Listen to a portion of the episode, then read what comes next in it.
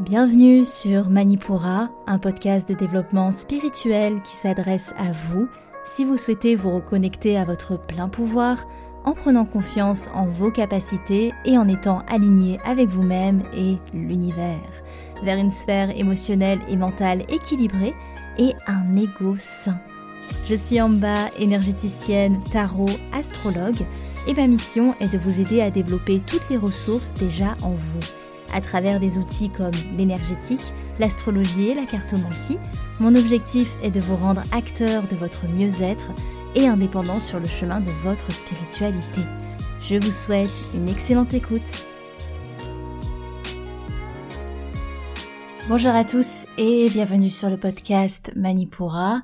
Je suis ravie de vous retrouver aujourd'hui pour ce nouvel épisode d'énergie astrale où on va décrypter ensemble les énergies de cette lunaison de rentrée, à savoir la nouvelle lune qui prendra place au quatrième degré du signe de la Vierge ce samedi 27 août et qui atteindra son pic à 10h16 heure de Paris.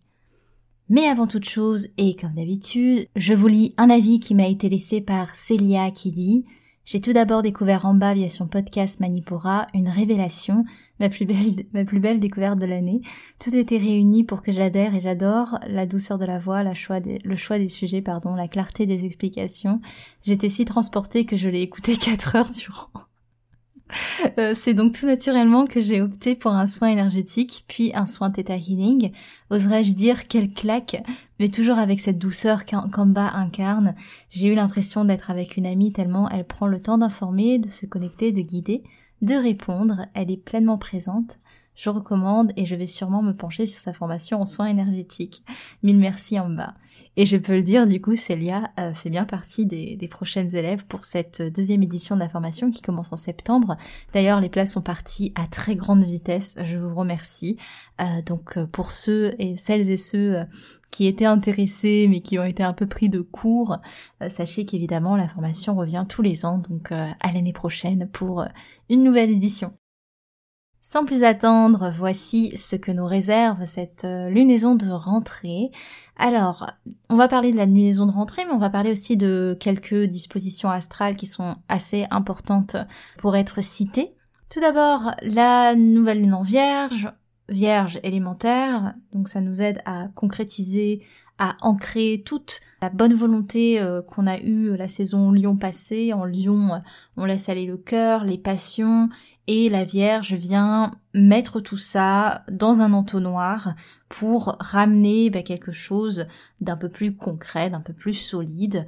La Vierge, c'est le signe de terre mutable, donc elle a cette capacité d'adaptation, de flexibilité, de transition euh, qui est facilitée comparé à ses comparses Capricorne et Taureau qui sont un peu plus durs. Le Taureau parce que dans son énergie de, signe fixe, il est assez persévérant mais il ne bouge pas trop. Et le Capricorne parce que pareil, il y a une sorte de rigidité qui est là, qui fait qu'il n'a pas du tout envie de s'adapter au mouvement. Euh, c'est plutôt lui qui crée le mouvement, vu que c'est le signe cardinal de Terre. Pour revenir à la Vierge, elle nous prête une facilité dans notre organisation, dans notre préparation. Donc c'est parfait, hein. évidemment, c'est la lunaison de la rentrée et elle épouse cette énergie-là. De toute façon, le rythme des hommes ne s'est pas calqué comme ça, euh, venu de nulle part. On se calque aussi aux énergies, euh, aux énergies autour de soi et pour beaucoup de personnes, ils ne s'en rendent pas compte, mais évidemment, bah, tout ce qu'on vit comme, comme saison astrologique fait hyper sens avec le rythme de l'année. Donc ce que je parlais en facilité d'organisation, de préparation, mais aussi un, goût pour euh, se sentir utile, aller à la tâche, ça, ça va être au bénéfice des signes de terre, les vierges, les capricornes et les taureaux, ainsi que pour les scorpions et les cancers qui bénéficient largement des énergies de cette saison.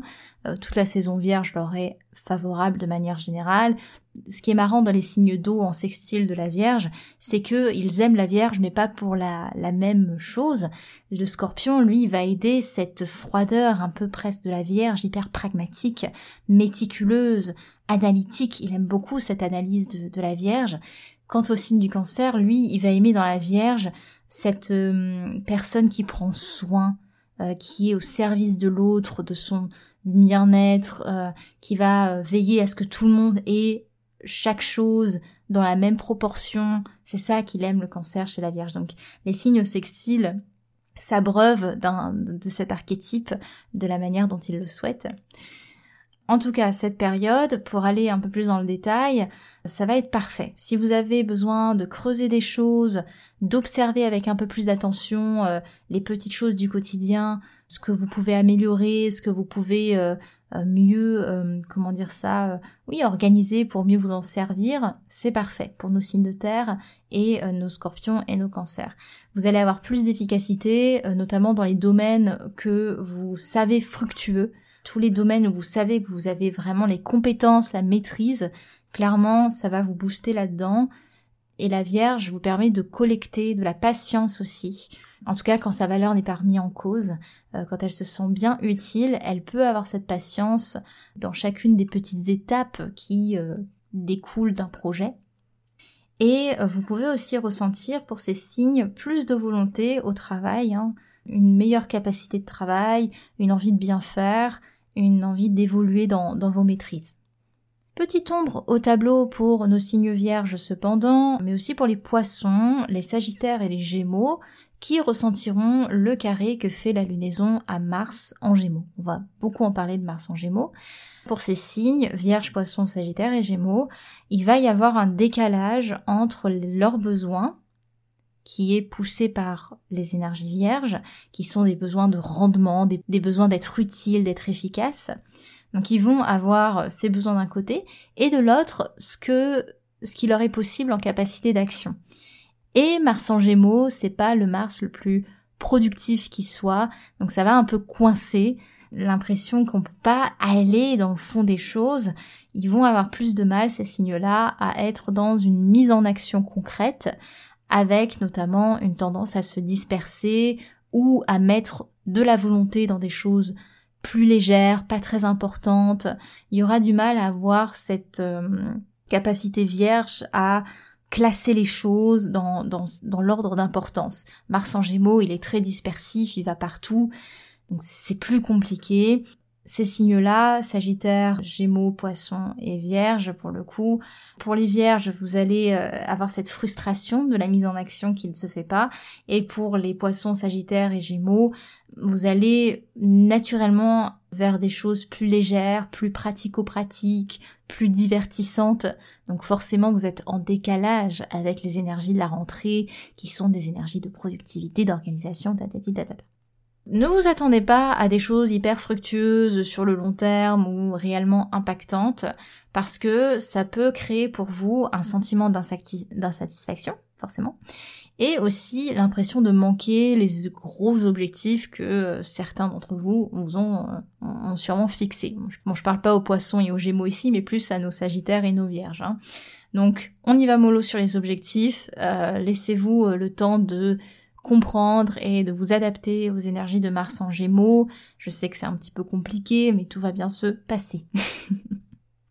de manière générale, pour nos signes d'air, les Gémeaux, les Balances et les Verseaux, l'influence de Mars en Gémeaux depuis le 20 août, ça permet pour vous une mise en action plus rapide, bien que Mars en Gémeaux peut avoir tendance à vous donner de la précipitation. Voilà, on va être dans la précipitation, ou alors, vous allez être dans des actions qui sont, vous allez beaucoup penser vos actions, repenser, les, les, les projeter dans votre tête, mais vous n'allez pas forcément vous y mettre, ou ça va être un peu vaseux ou enfin hyper dispersif encore une fois. C'est une influence qui va se faire surtout ressentir les prochaines semaines vu que le transit de Mars en Gémeaux est assez long, vous n'allez pas le ressentir pendant tout le transit, mais sûrement les, prochaines semaines, ou en tout cas euh, quand euh, Mars passera sur votre soleil de naissance, en fonction de quel décan aussi, euh, sur quel décan vous êtes. Parce que, au final, le transit de Mars en Gémeaux, il va durer, en comptant sa rétrogradation, fin mars, enfin, du 20 août, pardon, à fin mars 2023. Donc, 7 mois. Donc vous n'allez pas avoir des, actions euh, hyper dispersées pendant sept mois, hein. c'est pas c'est pas ce que je veux dire. Mais les premières semaines, ça peut que vous ressentiez cette euh, cette énergie là. Les deux premières semaines, je dirais, selon votre décan, et aussi quand Mars entamera sa rétrogradation. Alors j'ai pas noté les dates, mais euh, je vous en parlerai de toute façon. Ça mérite d'ailleurs qu'on se penche sur ce Mars en Gémeaux, parce que c'est un peu l'actu astrologique du moment. Il y a toujours un peu des, points euh, qui, ressortent dans le macrocosme. Mars, déjà, il a une rétrogradation assez particulière comparée aux autres planètes. Je vous fais un petit cours par là. C'est là, c'est la minute astro. Hein. Vous faites euh, votre petit générique dans la tête. Petite minute astro. Mars, comparé aux autres planètes, il rétrograde tous les deux ans. En tout cas, ce Mars, il va mettre un peu plus euh, de deux ans à faire le tour du zodiaque. Mais il va passer six mois dans un signe à peu près, alors que d'habitude, dans son, dans son pas habituel, il fait six semaines dans un signe. Si on dézoome un peu, la Terre, elle, elle fait deux fois le tour de son orbite pendant que Mars ne fait qu'une fois le tour de son orbite, parce que forcément Mars est un peu plus lent. Et du point de vue géocentrique, Mars semble faire un demi-tour pendant que nous, on en fait un tour complet. Et c'est ces impressions, en fait, hein, qui créent euh, les fameuses rétrogradations. Tous les deux ans, donc, Mars rétrograde sur une période assez longue, pour une planète rapide tout du moins, trois mois de rétrogradation, pour après reprendre sa course. Donc en tout, ça fait à peu près six mois dans un signe, et c'est ça qu'on appelle la boucle de rétrogradation. Je ferme la parenthèse de la culture astrologique. C'est euh, le générique le plus nul de l'histoire. Mars en Gémeaux. Mars en Gémeaux, qu'est-ce qu'on peut en dire? C'est déjà que c'est pas une disposition hyper euh, courante, dans le sens où la dernière fois qu'on a pu observer un Mars faire une telle course en Gémeaux, c'était entre fin août 90 euh, et début avril 91, 1991. Mars va intensifier les énergies Gémeaux, forcément. Et si on remet Mars dans, le contexte, on a eu début août la conjonction Mars-Uranus-Nord qui a créé un climat hyper instable, notamment au niveau des ressources, les ressources en taureau, parce que toute cette conjonction Uranus-Nord-Mars s'est fait en taureau. Instabilité au niveau des ressources, mais aussi sur la gestion du territoire, et ça, ça a amené euh, une certaine agressivité, ça c'est le la conjonction Mars-Uranus, euh, dans la nécessité de faire évoluer une situation. Pour vous donner un exemple, c'est ce jour-là qu'on a eu euh, la, la, visite de la représentante américaine Nancy Pelosi à Taïwan. Et cette visite avait renforcé les tensions entre la Chine et les États-Unis. Bon, je, je m'y connais pas trop en géopolitique, mais voilà, il y a eu ça à ce moment-là. Donc l'idée qu'un territoire, une sorte de reconnaissance, ça a amené des tensions, Mars-Uranus, toutes ces histoires-là, un peu de, guerre de, de, de territoire et de ressources. Et on a eu aussi euh, ce jour-là l'Ukraine qui reprenait ses exportations de céréales. Donc ça c'est intéressant, céréales, les ressources, exportation, on est en plein Uranus, et le fait de reprendre, d'être dans une action de nouveau, ben là on est plus dans des énergies martiennes. Donc ça c'est pour vous poser ce, contexte-là. Mars en Gémeaux va euh, suivre un peu ces énergies-là. Ça va euh, évoluer, mais ça va être beaucoup plus dilué et beaucoup plus dispersé ça va être moins électrique, mais ça va être aussi moins efficace. Là où la conjonction Mars-Uranus a fait bouger les choses dans le bon sens ou pas, je ne suis pas là pour, juger ni apporter une opinion, mais il y a un climat électrique qui s'est évidemment euh, enclenché et il se peut qu'avec Mars en Gémeaux, on prenne les choses avec plus de légèreté qu'on nous devrait. Pour euh, remettre encore plus de contexte, Mars, ce, Mars en Gémeaux, il concerne vraiment le collectif parce que Mars a accompagné dans sa rétrogradation l'entrée de Pluton en Capricorne en 2008. 2008, entrée de Pluton en Capricorne, c'était la, restructuration pardon, du système mondial avec la crise monétaire.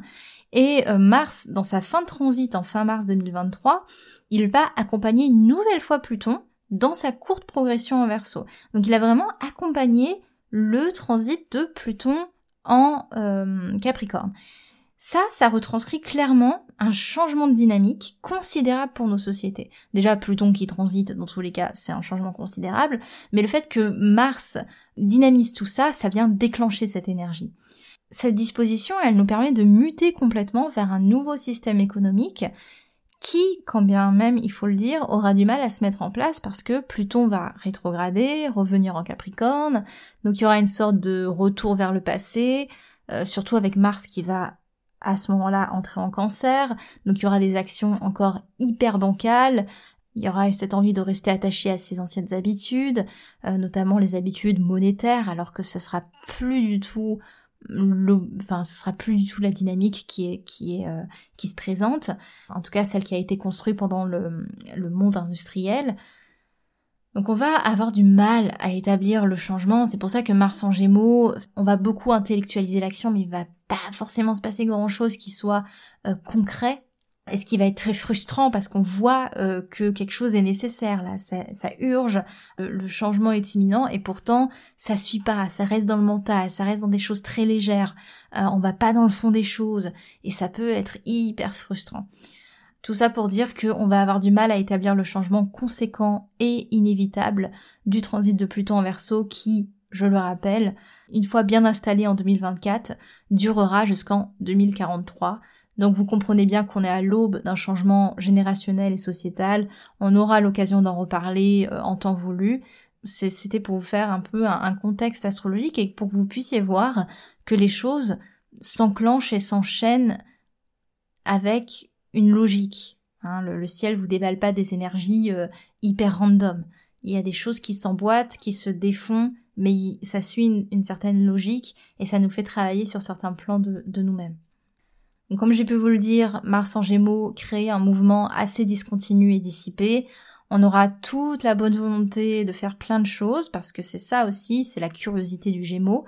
On aura peut-être plein de solutions à apporter, plein de possibilités, l'envie de mettre la main à la pâte, mais pourtant, on reste un peu coincé dans la phase plan, dans la phase ah ouais, ça ce serait bien. Ah mais ça aussi ce serait bien. Et si on faisait ça? Voilà, mais ça reste là, quoi. Hein. Et on a du mal à finir ce qu'on a commencé aussi. Ça, c'est très, euh, très gémeaux. On part dans tous les sens, on a beaucoup d'entrain, mais au final, on, perd, enfin, on n'a pas le contrôle, quoi.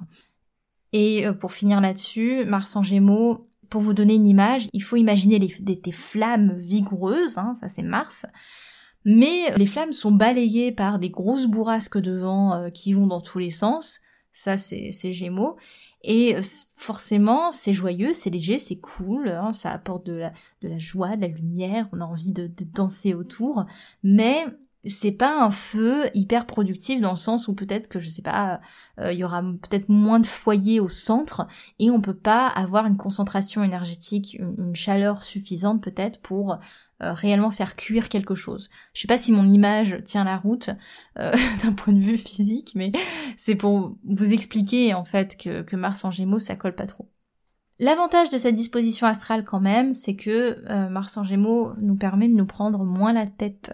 On se laisse un petit peu plus aller par des pulsions soudaines pour avancer, ce qui peut être aussi à notre désavantage parce que les décisions peuvent être prises sans vraiment de fond, juste sur la forme ou alors sur la satisfaction immédiate.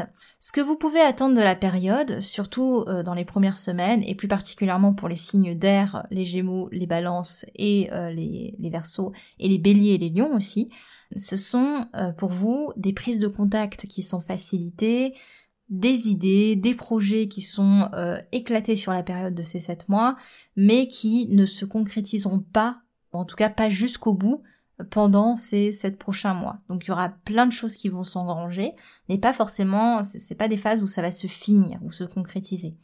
On va avoir pour ces signaux-là aussi une forte tendance à vouloir apprendre, à toucher à tout, mais aussi forcément une difficulté à se concentrer en un point et à y mettre toute son énergie. Il n'y aura pas cette focale, si vous voulez. Donc c'est une période, c'est une super période pour ces signes d'air et euh, nos lions et nos béliers euh, pour s'enrichir intellectuellement, pour élargir votre champ de vision, pour vous ouvrir à plein d'autres connexions. Voilà, c'est vraiment trop cool pour ça, mais c'est pas trop top pour tout ce qui demande de la rigueur, une concentration accrue euh, sur la longue durée. Mes amis Sagittaires, vous qui êtes forcément à l'opposé, vous allez vivre plus difficilement cette période parce que ces énergies de dispersion et de légèreté, clairement, c'est pas forcément ce que vous avez envie de vivre en ce moment. Euh, vous avez besoin de perspective et ça vous donne pas une perspective ça, ça vous embête.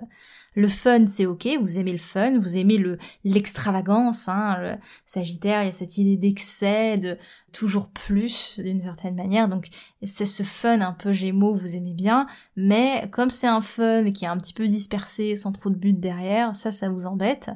Euh, sans compter que l'influence de Mars en opposition peut favoriser l'empressement dans vos énergies, cette idée d'empressement, des prises de décision hâtives, irréfléchies ou alors euh, portées par euh, des envies, voilà, bah, de l'empressement hein, tout simplement, et une tendance aussi à ne pas mesurer clairement l'ampleur de ce que vos actions, enfin vos, ce que vous avez envie de concrétiser, vous demandent en termes d'énergie, ou alors qu'est-ce que cela implique, toutes les choses que vous souhaitez euh, faire, qu'est-ce que ça implique exactement.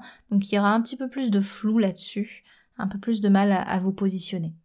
Pour finir sur ce gros chapitre Mars en Gémeaux qui dure quand même 7 mois, je le rappelle, euh, ça méritait un gros aparté forcément.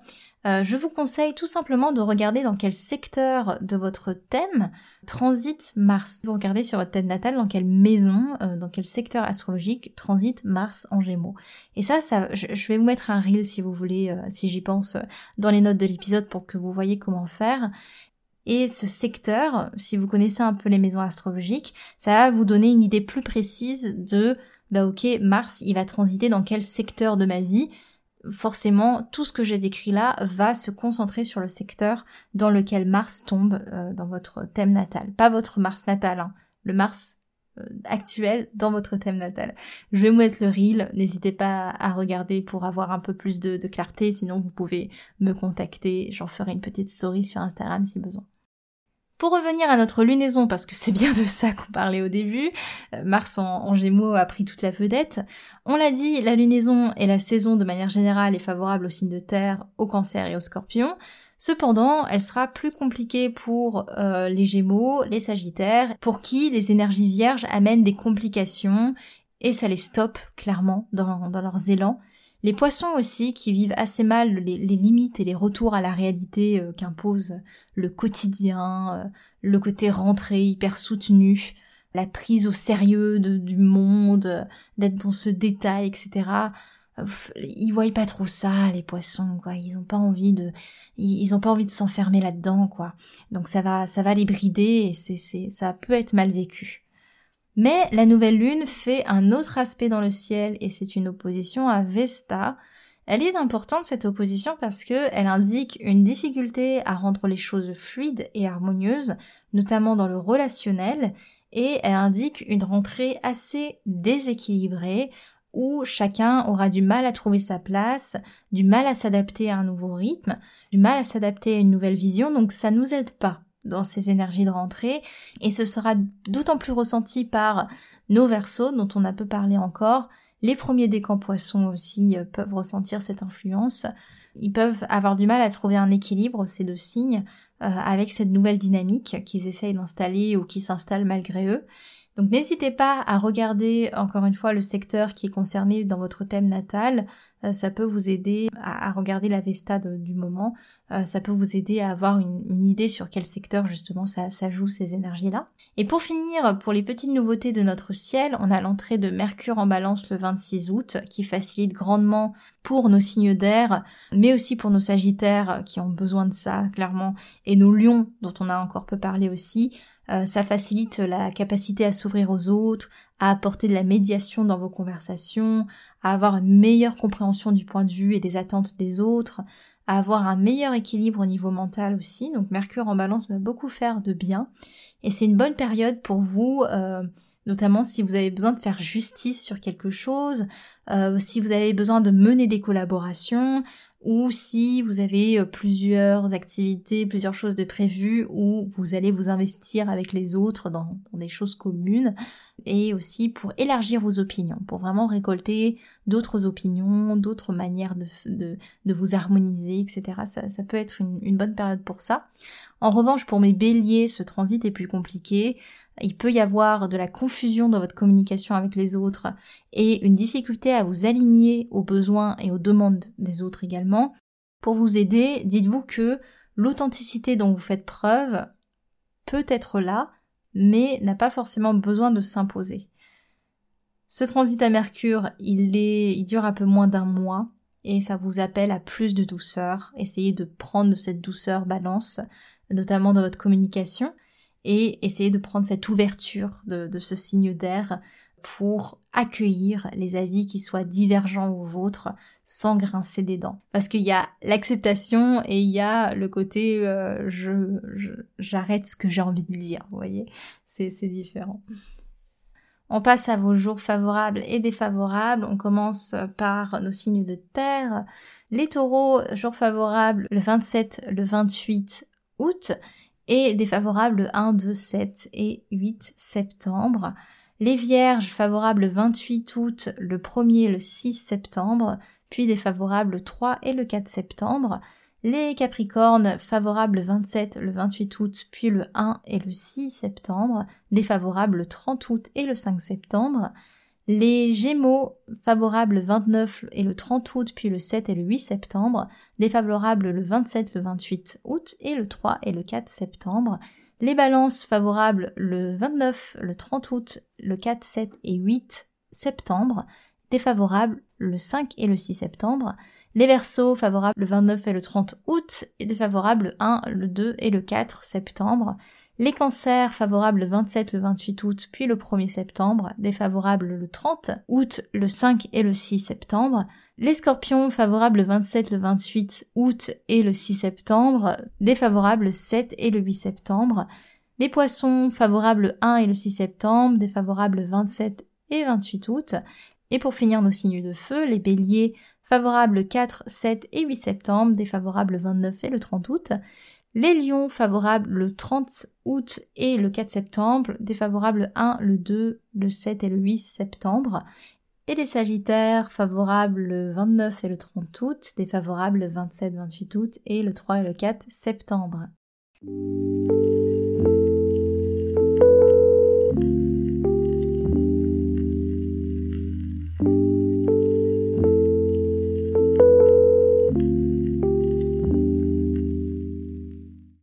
À présent, je vous parle des outils que je mets en place pour vous aider à passer au mieux cette lunaison. Et il y a des changements parce que euh, ce podcast évolue mais aussi je réfléchis un peu plus à ce que je vous propose par ici, que ce soit un peu plus en adéquation avec ce que je propose aussi euh, à travers mon métier, euh, c'est-à-dire que je suis toujours yoga thérapeute évidemment, mais ce n'est plus quelque chose que je propose au public.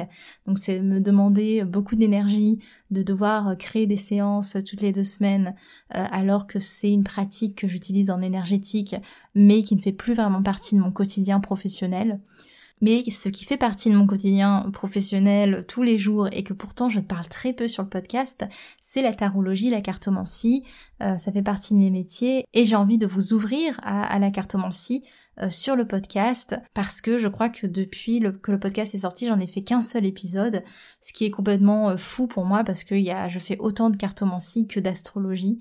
Donc j'essaye de, de, rééquilibrer ça. Donc ce que je vous propose, c'est déjà, comme d'habitude, vous pouvez rejoindre le soin collectif euh, de nouvelle lune qui euh, aura lieu le 27 à 18h et c'est un soin qui est parfait pour préparer la rentrée, revenir au corps, vous organiser dans votre énergie, euh, revenir à l'observation de soi, aux soins à soi, à remettre les choses en place, à être dans un processus d'analyse un peu plus poussé.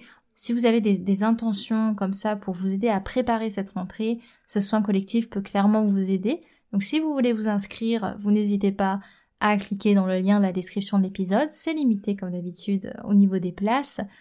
Et vous avez juste à m'écrire votre attention, à me donner votre photo et vous faites partie du soin et c'est parti euh, pour vous faire tester l'énergétique, peut-être aussi pour, pour certains d'entre vous qui n'ont jamais testé.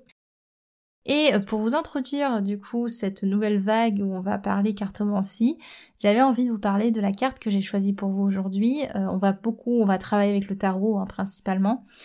Donc si la cartomancie vous intéresse, je vous invite à continuer fortement. En revanche, évidemment, si c'est pas votre truc, euh, vous pouvez finir par ici le podcast et je vous souhaite déjà une très belle lunaison. Aujourd'hui, j'ai choisi pour vous la reine de denier et vous allez voir des leçons qu'elle peut vous enseigner. La reine de denier, c'est l'archétype d'une femme mûre, de la terre-mère, qui permet à chacun d'avoir la croissance et la prospérité nécessaires pour évoluer. en ce sens, elle crée un environnement agréable, un environnement soigné, tant elle contribue au final au bien-être des siens. Ça fait beaucoup penser évidemment aux énergies de notre amie la Vierge.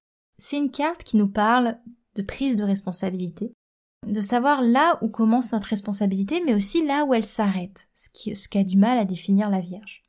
Et c'est une carte, la reine de denier, qui représente notre propre mère intérieure d'une certaine manière, celle qui s'assure que les savoir-faire soient bien transmis et que ce qu'elle a acquis en route, de par ses compétences et son dur labeur, soit récolté par les autres, par ceux qui, à leur tour, iront euh, se rendre utiles, et elle offre ça à ceux qu'elle aime et à ceux qui ont sa protection. On est dans ces énergies-là. La reine de denier, elle vous apporte un message de rigueur, d'organisation, quelque chose de constructif. Elle arrête vos lamentations pour vous offrir les ressources nécessaires, mais pas gratuitement. Il va falloir se retrousser les manches et acquérir sa propre autorité intérieure. C'est de ça que parle la, la reine de denier, parce que il n'y a pas cette idée, de, enfin, on n'aime pas les flanc. Il y a l'idée du mérite un peu. Non pas pour la gloire, mais par la sueur de son front, par la patience qu'on est capable de déployer, par le savoir pratique le savoir qu'on a testé, qu'on a mis en perspective pour comprendre, pour se hisser là où euh, on est aujourd'hui. La reine de denier parle un petit peu de, de ce mérite-là. Elle ne cherche pas les honneurs, mais comme elle est dans une dévotion désintéressée, c'est sa manière à elle aussi d'être dans sa valeur. Mais dévotion désintéressée, peut-être pas tant que ça, parce que dans son ombre, c'est-à-dire quand on tire cette carte à l'envers, ça peut donner une reine de denier qui cherche dans la dévotion un moyen d'accepter sa valeur. On dit qu'elle est devenue esclave de sa propre générosité et que dans son pragmatisme est née une réelle force pour nous aider notamment à établir concrètement les plans qui serviront le mieux nos intérêts. Mais dans son ombre, le pragmatisme se transforme en une froideur dont le seul objectif est d'assurer notre protection. Que cherche-t-on réellement à maîtriser? Sommes-nous réellement dans un don de soi? Ou est-ce qu'on cherche ici à fuir un manque de contrôle? En donnant de notre personne, n'est-ce pas l'idée de ne rien se laisser pour soi?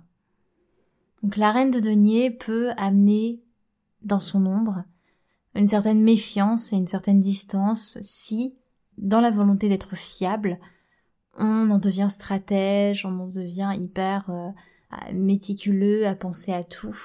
Là, on est vraiment dans, dans une logique de contrôle. Pour revenir à notre équilibre, la reine de denier nous demande de revenir au corps et de mesurer nos ressources avec un œil objectif, que ce soit nos ressources financières, dans nos compétences ou encore en matière de santé. Pour maintenir l'équilibre si patiemment acquis, il est important de considérer que le monde est en perpétuelle évolution. Et c'est ça le défi de la reine de denier, c'est que qu'importe le niveau de maîtrise que l'on peut acquérir et qu'importe la patience que l'on déploie, qu'importe le nombre de filets de sécurité que l'on aura érigés, la Terre se renouvelle et elle mute, et comme la Terre mutable de la Vierge, il faut accepter ce mouvement qui appelle à d'autres saisons.